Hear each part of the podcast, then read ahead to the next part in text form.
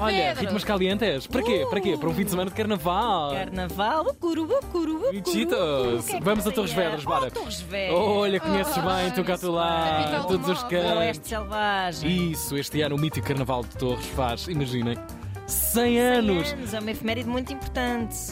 O primeiro carnaval livre, 100% livre de pandemia. Vamos todos cantar. Para o menino Carnaval de Torres Vedras. É um número redondo e, claro, não podíamos deixar de pedir o tempo à organização. O Rui Penetra fala-nos agora. Rui o que- Penetra. Sim, o que, é que está, o que é que está marcado para este fim de semana de muita festa e muito pouco sono? Hoje, em Portugal continental, conta com o céu limpo, ficando mais cinzento na região sul da parte da tarde. O Porto chega aos 21 graus, Lisboa aos 20 e Faro aos 19. Nos Açores há algumas abertas e aguaceiros fracos no grupo central.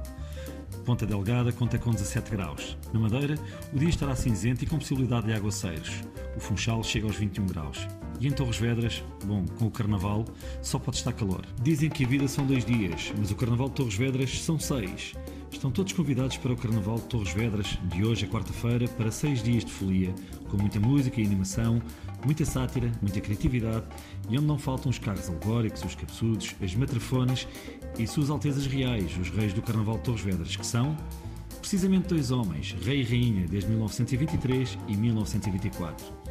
Este ano será muito especial porque marca o arranque do centenário do Carnaval de Torres. Celebração esta que termina com o Carnaval em 2024.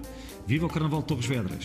Uh, viva! É uma celebração que acaba em 2024, por isso boa sorte para os vossos fígados. Isso! Manhãs Bem da Três, apanhado. com Joana Gama, Tiago Ribeiro e Ana Marques.